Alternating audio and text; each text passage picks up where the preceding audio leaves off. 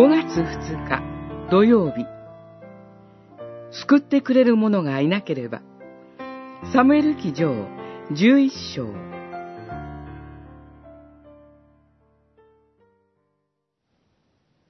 ヤベシュの長老たちは彼に言った。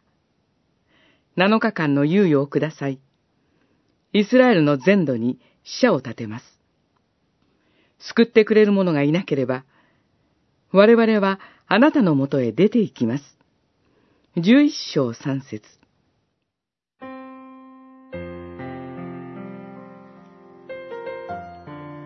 反問人、ナハシは、ヤベシュの人々に過酷な条件を突きつけました。ヤベシュの人々が契約を結んでほしいと頼んだのを良いことに、契約は結ぶが、全員の右目をえぐり出すと言いました。甚だしい侮辱です。ヤベシュの長老たちは、イスラエル全土に助けを求めます。一縷の望みを抱いて死者を送りました。その知らせを聞いたサウルに、神の霊が下り、彼は先頭に立って出陣して、反問人を打ち破りました。神の霊がサウルに王としての務めを始めさせたのです。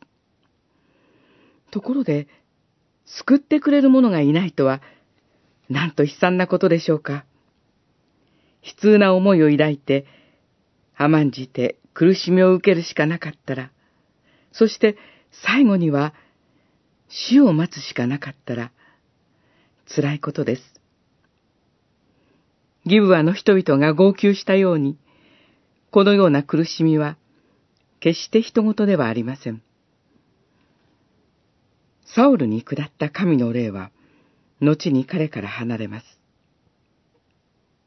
しかし、救い主、イエスに限りなく注がれた神の霊は、主イエスから離れることは決してありません。